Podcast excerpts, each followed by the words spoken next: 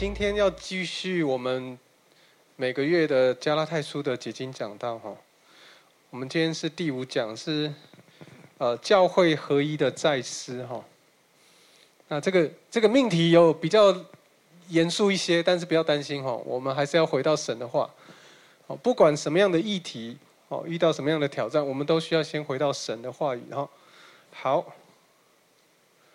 好，我们来看教会组织信息核心价值哈，这是我们教育组织信息核心价值。教育的目标是要确保学生能够分辨有人在胡说八道，这是哈佛校长德鲁福斯特所讲的哈。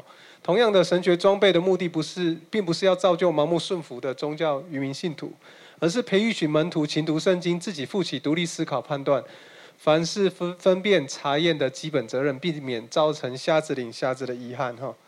所以，我我们要根据这个基础，我们要来看今天的经文哈。今天经文的。呃，会从加拉太书的二章十一到十节哈，加拉太书的二章一到十节，但我们呃在读经的时候只读我们的要节哈，加拉太书的二章二节，OK。如果你手边有圣经的话，就把它翻起来，加拉太书的二章，OK。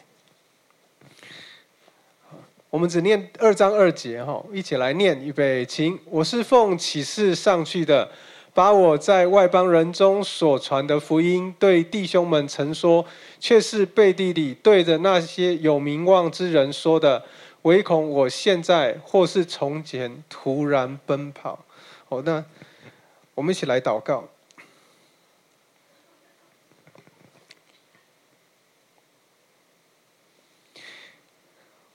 主啊，帮助我们回到。最核心的部分就是你的福音，就是耶稣基督，你在十字架上的工作。主帮助我们回到你这个最宝贵的恩典里面，重新再出发。主啊，我们不是救赎恩典的本体，主，我们乃是得着救赎恩典的好处。所以，主帮助我们所传的是我们得着好处。我们得着这个福音的好处跟宝贵，以至于我们愿意去面对那些还未被福音得着的弟兄姐妹，包括我们的同事、我们的家人，主要能够将福音传给他们，单单向他们诉说你向我们施行的恩典。愿你今天早晨借你的话语再来光照我们，再来眺望我们，主要有更多的思想、更多的思考，但主你的真理。透过圣灵再次浇灌在我们的中间，垂听我们众人同心合的祷告。这样祷告是奉靠主耶稣基督圣名祈求，阿门。OK，在今天的信息一开始呢，我们会有一点点的思考。你知道这段经文的第二章，加拉太书第二章将会将我们带到一个位于进入耶路要到耶路撒冷参加会议的保罗身上。从我们这个世代的基督徒的眼光来看。也许有时候很难理解，或是很难体会这个会议耶路撒冷会议所带来的历史意义。但是事实上呢，这个会议所决议真的是影响深远哦。那我我们一直到如今仍然影响我们每一个人。所以我们今天在今天的信息当中，我们会稍稍看到啊，到底。神在这个会议中怎么样来保护保罗、希拉跟提多，也保守了今天的你跟我。所以在今天的信息一开始，我要问的第一个问题是：什么是教会合一？大灾问哈，什么是教会合一？教会合一重要吗？亲爱的弟兄姐妹，教会合一重要吗？为什么？为什么教会的合一重要？第二个问题是，教会的合一有不好的吗？有好的合一跟不好的合一吗？啊，第三个，有同样的心思、有同样的意念是指什么？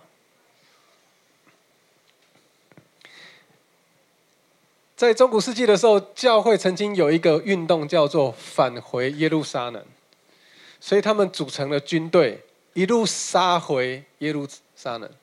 你知道他们所到之处，不是福音广传，是烧杀掳掠，在历史上被称为十字军东征。可是那么他们那个时期就是高举的教会合一的旗号。有没有可能，我们高举的一个非常漂亮华丽的词汇，可是却进行的与我们所说背道而驰的这些行为呢？有没有可能，我们其实回想，我们发现过往的一些经验当中，我们有类似这样子的思维？什么是同样的心思，有同样的意念？我们会在接下来的信息中来思考，真的是对焦在神的话语里面。而那在这里，我要稍稍停下来，我要问的一个问题是：一致的意见、共识，还有不同的意见，可不可以也是合一？在不同的意见底下可以合一吗？在追求同样的意意见一致，跟追求合一有什么不同？你知道我们在教会里面常常会经历到是这个区块上面的挣扎跟冲突。当别人跟我们意见有什么不同的时候，也许我们会跟他讨论一下。可是当我们如果是跟呃有决策、有呃决议或是有能力的领袖共同参与讨论的时候，我们不太容易。呃，跟他们有在这个部分有很好的讨论。通常下一个阶段是，他就直接告诉你啊，就是你的意向跟我们主任牧师不合，然后就产生分裂。很多时候，我们高举一个意见跟相同跟不同，跟合一基本上，我要再说，好像没有太大绝对的关系。但是我们却把这个把这个调性拉高到这个地步，以至于好像。将属世的事情拉高到属灵的地步，以至于我们还说明说，希望这样子的属灵可以带来极大的改变跟突破。其实这个不会有什么事发生的，亲爱的弟兄姐妹。这是我们这个世代在面对的。好，那我回到这个经文上面，我来看看保罗在当时面对类似的情况的时候，他到底是怎么处理的。站在恐惧跟挑战中的使徒，到底保罗面对什么样子的恐惧？我们我们来看哦，我们知道加拉太书第一章，保罗谈到他很多个人的见证，但是接续加拉太书的第二章，保罗继续分享着他再一次回到耶路撒冷参加会议。你知道他这次回去跟上一次差了十四年，是隔了十四年之后，而且他与他的同工巴拿巴，哦，就是还有一个另外一个呃同工叫做提多，这个人是希腊人。也是当当时的外邦人，他们呢一同一行人三个人一起去到耶路撒冷要开这个会议。我想问的第一个问题是：保罗为什么要去？我们刚刚提到这个会议非常重要，而且影响深远。但我们问的问题是：保罗为什么需要去？如果他这十四年来的工作这么有果效，为什么需要因为一个可能人家对他的质疑或者是评论，他得回去说明？他可以不需要去啊，不是吗？保罗所传的信息不需要别人的合可啊，他不需要将每一个礼拜的主日信息先打成奖章之后拿给他的交交给一耶路撒冷教会的主任牧师看，他同意了之后他才能讲。从来没有，保罗所传的信息从来都不需要人的认同或审核，因为我们知道，如同这一节第二节今天的要节所讲的。保罗是直接从神那里启示而得的，他并不需要另外一个权威去认定他所说的到底合法或不合法，属灵或不属灵。那如果是这样的话，保罗为什么要去？保罗去的目的是为什么？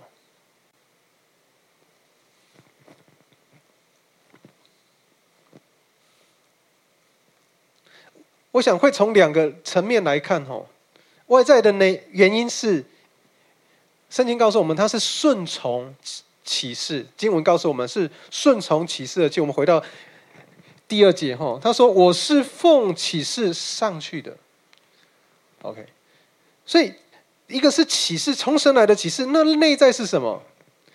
第二节的后面后半节告诉我们，他说呢，内在的原因是唯恐某些事情会发生。唯恐我现在或是从前所奔跑的是突然的，显然这件事情很重要，而且非回去不可。在这里，我们值得我们停下来稍微想一想。我们在使徒行传和保罗书信当中所认识的保罗，不像是会惧怕或恐惧的人，不是吗？同意吧？可是为什么他会有这样的反应？你知道，他不是一个像是会害怕的人，因为过去他在还会遇见耶稣之前，他是带着杀气到处抓基督徒，怎样把他们抓起来之后，甚至把他们某些人就丢到监牢里面，甚至有些人是杀害。可是。当他信主了、遇见耶稣了之后，他更加刚强壮胆的传福音，不像是会惧怕的人，不是吗？那为什么像他这样子勇敢传福音的人，还会害怕呢？如果我们只从经文的字面来观察，保罗似乎是担心他所传的信息有了错误，或是方向错了，所以他需要回到耶路撒冷，私下会见其他的使徒。就像第二节后半节讲的，他说：“对那些有名望的人说明我在外族中所传的福音，好确定他的做法是正确的，说法是正确的。事实上，这样子的解读经文是错误的。亲爱的弟兄姐妹，如果我们从字面上来看的话，我们就被误导了。因为第一个顺从神的启示去的是在第二节里面，保罗自己亲自告诉我们的，这个提醒我们。”保罗他是使徒，因为他与神有直接的交流。保罗亲眼看见了、见证了复活的基督，并且从耶稣的口中得着福音。如同他在一章十二节里面他的见证啊，我们来看一下一章十二节，保罗怎么见证自己？他说什么？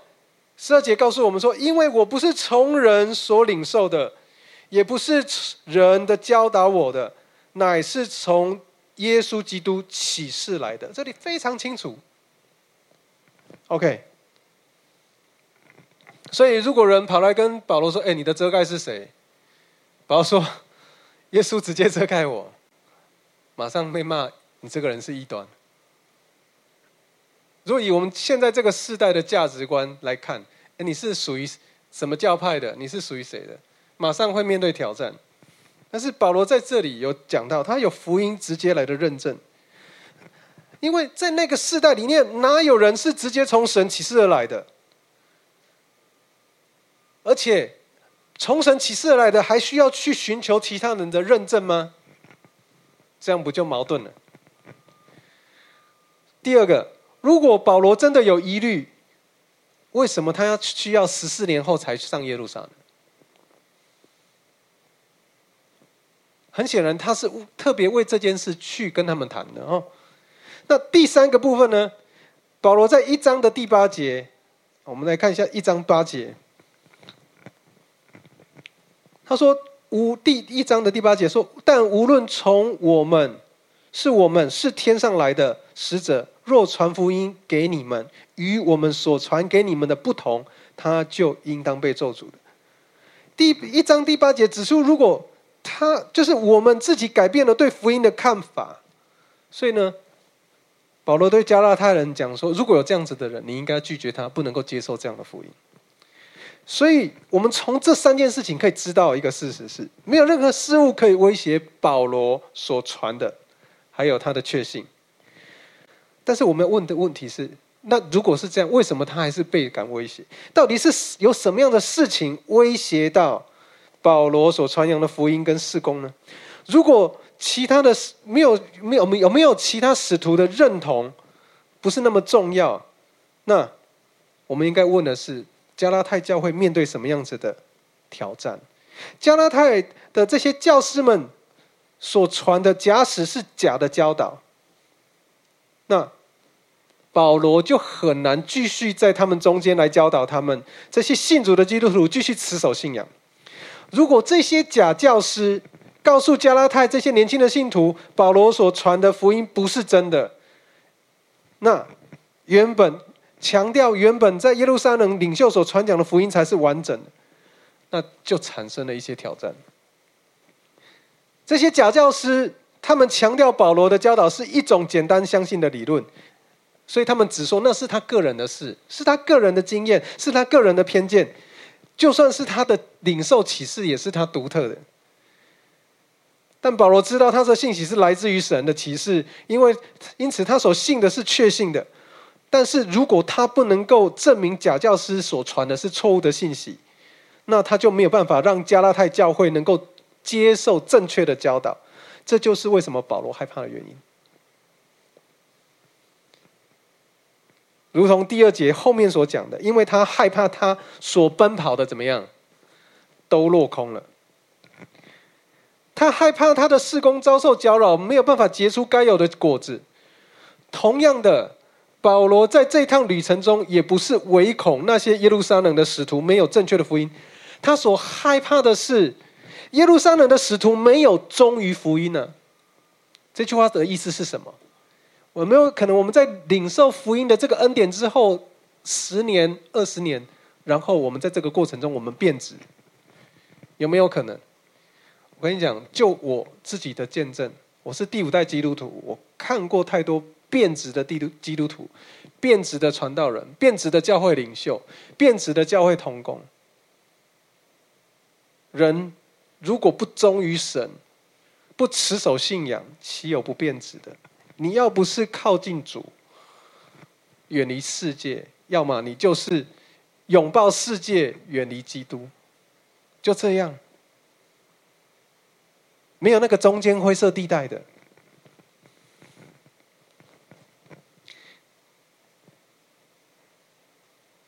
因为耶路撒冷的使徒没有忠于福音，他们不见不不见得会起身来。对抗假教师，他们有可能为了自己的文化偏见，容让这些假教师继续把破坏性的教导带进加拉太教会。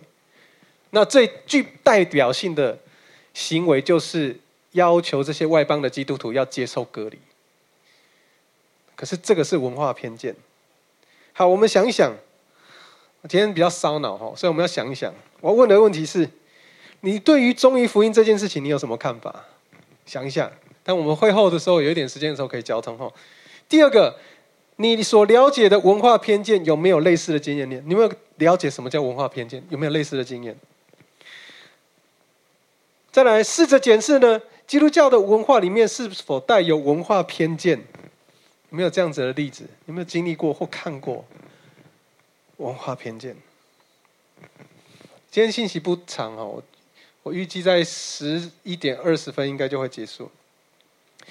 第二个，站在教会分裂的边缘的使徒，什么是真正教会合一？你知道，在这一场的争论当中，保罗想要表达的是：不管你来自于什么样的文化，福音只能够是靠着信基督而成义，不是别的东西，也不能够加上别的。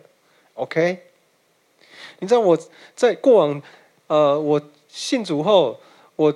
加入呃，我我接受神学教育是在一个非常保守浸信会，呃的的教导底下，他们甚至教导过程中再次提醒我，哎，再次要我确认我的任性，就是我的信仰。然后第二个问的问题是，你有没有在流动的水当中受敬礼？他们认为不。只要不是在流动的活水当中受敬礼的都不算，要再重新洗一次。我要说这个是文化的差异。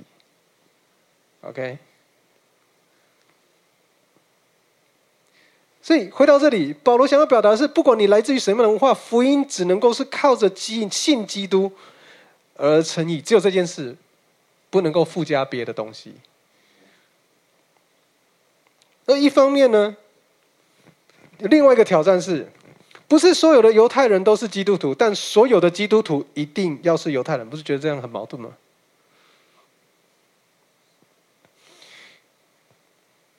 不是所有的犹太人都是基督徒，但所有的基督徒一定要是犹太人，这就是文化偏见，不是吗？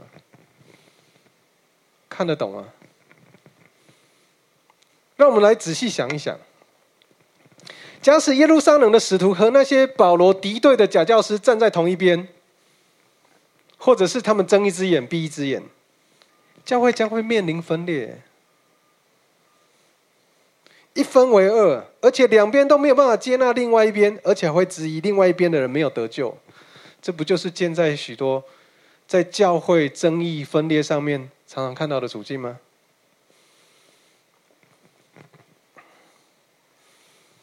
委身于基督，但不同属于一个教派。你知道，John Star 约翰斯托德老牧师哈，他已经过世了。一个我们这个时代里面，呃，非重非常重要的一个牧者。他怎么说呢？他说耶路撒冷，他对这段经文他有一段的评论哦。他说耶路撒冷的领袖受外，在耶路撒冷领袖接受外邦人归主是一回事，但问题是。他们能否接受委身基督但不归入犹太一的观念？你知道这个东西正挑战我们这个时代。你知道许多我们称我们是弥赛亚的信徒的这些犹太人，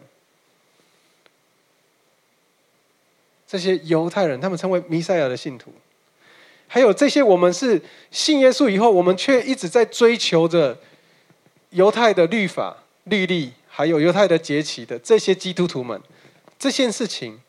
都给我们同样的一个反思。回到 John Star 牧师 Pastor John Star 所讲的，他说呢，这些耶路撒冷的领袖们，他们的意向视野是否够宽阔，以至于他们看不看基督福音成为狭隘的犹太教复兴运动或改教运动，而是对于全世界。是一个好消息，不是将基督的教会视为一个犹太教的支派，而是神的国度、国际性的家庭。挑战在这里。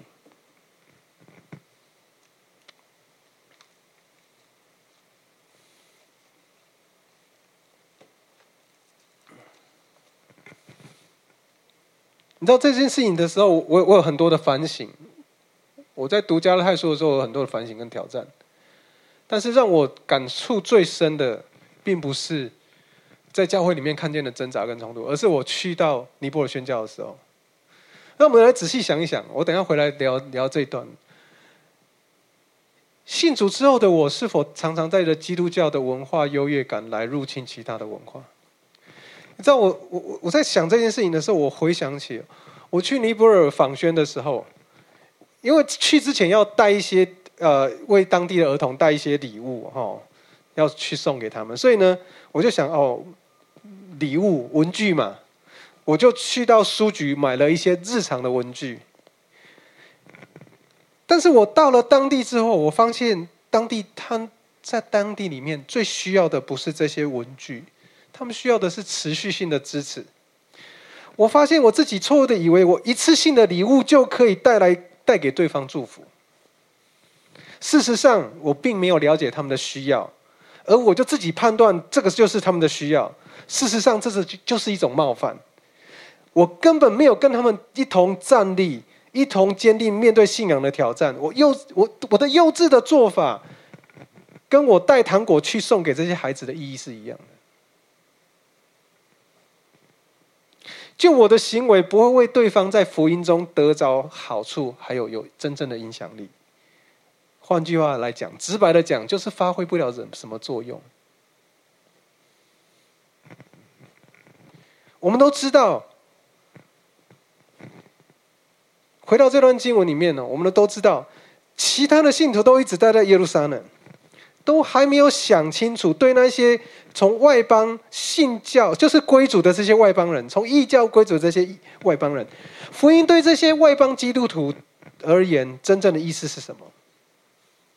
换句话来讲，耶路撒冷的教会并没有好好的实际去预备要面对这些问题、这些议题，他们很容易忽略福音，在福音在外邦基督徒当中生活中的应用。而这些耶路撒冷教会的领袖也自然的认为，所有的基督徒应该都遵守犹太的饮食跟规则，或类似文化概念。但是，如果是这些微小错误的观念跟文化习惯，极有可能会带来极大的分歧，而教会内部就会出出现两个相对的阵营，基本上互相为敌。我要问的问题是：除了里面以基督的心。的以对基督的信心，基督徒是不是需要在外面也有外面的外在的行为才能得救？我再说一次，我要问的问题是：除了我们里面对基督的信心，基督徒是不是需要有外面的外在行为才能得救？这就是为什么保罗会这样说：我们在基督里面，基督耶稣里面已经享有自由，可是这个自由却受到威胁。在当时代福音真理正面临极大危险的时候，这一场在耶路撒冷会议就显得极其重要，因为如果谈不拢，教会就分裂了。耶路撒冷的教会跟外邦的教会就分裂了，岂只是犹太这个区域的教会而已吗？不是的，连安提亚教会都一起分裂。在基督教的初期，内教会内部就产生了两种完全不同的宗教，难怪保罗感到保罗感到恐惧，因为这样要付上的代价太高了。我今天信息要停在这里，哇，今天今天比较快，好，没关系，我今天停在这里。我最后要用董家华牧师的一段话啊，我们我们在一段在 Facebook 上面的对话，他提了一段话，讲的非常好。他说呢，教会合一，首先我们需要认清楚，这是神的工作，这是上帝的工作，在耶稣基督里面成就的。你知道这个都还是对焦到十字架，而是从圣灵所赐下的。教会的合一，是我们在基督里面的真实，在基督里那那个真实的样貌。OK，教会被呼召不是成就合一，不需要你促成，这是神的工作。OK，我们最重要的事情是见证和活出合一，不一样啊。我们需要的是见证和活出合一。跟我们过往的教会思维是不太一样的。教会合一的基础应该建立在哪里？教会合一的基础要建立在上帝自己的作为，这是神的工作。因此，基督教会合一的运动是要不断的回到圣经，回到圣经是回到神的启示啊。要对焦在福音，因为这是三一上帝的恩典。还记得我在马可福音讲到。三一上帝是围绕在一起，环绕着、舞蹈着，然后互相尊荣，一起合作完成了世界的创造，也包含了耶稣上十字架的事，也都是三一神一起的工作。他们就是在这个合一当中，来荣耀神的名，成就十字架的工作，透过圣灵赐下圣灵的恩典，在我们的中间，真理跟启示的恩典。而最重要的第三个部分是实践使命，生意上帝的使命，那个真正使命能够在我们的生命中发展出来，成为动力，是因为我们愿意与他同工啊。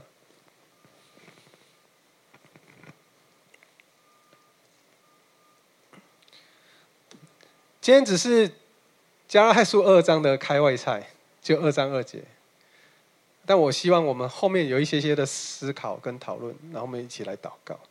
我先来做一个祷告。主要每当教会内部有许多的挑战、困难跟分歧的时候，主要我我在我们的传统，我们总喜欢拿着一致性的口号或需要合一，来请求与我们不同意见的看法的这些人，说服他们放下自己的思考，没有经过对话就参与在这样子一个。所谓的合一的运动里面，主，我们求你赦免我们，让我们回到你基督的真理的核心里面。主，我们要看清楚，我们到底在面对什么样子文化的挑战，我们该如何来实践这个信仰？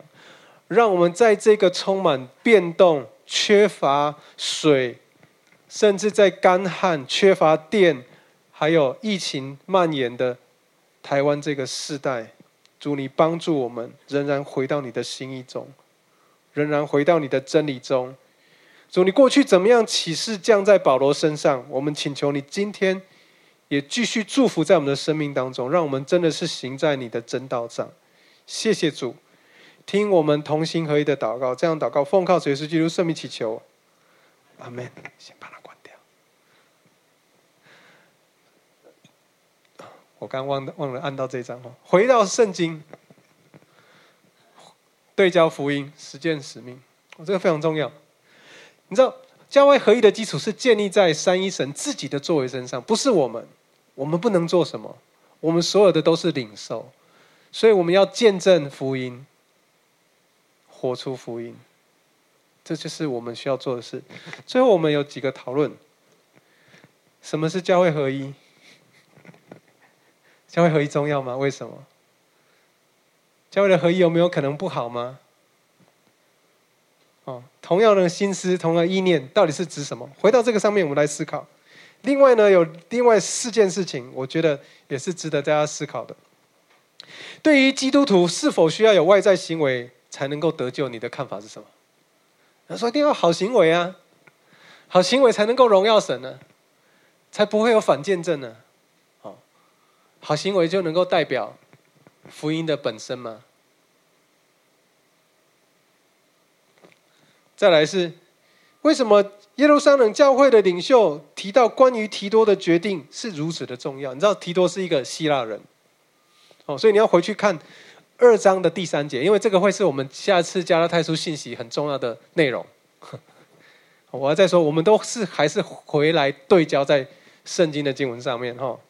好，第三个，假如他们同意这些假弟兄的教导，我是指犹太，就是耶路撒冷的这些教会哈。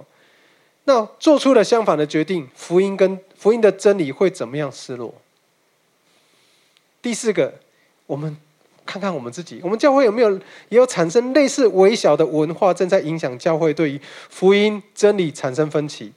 而这样的分分歧产生了什么样的分歧？而这些文化跟福音的真理有什么关系？好不好？我们有一点时间来讨论，然后我们呃。来做祷告，好不好？我这样分聊两组好了，因为还是小一点，大概三个人，三个人，三个人一起分享，好。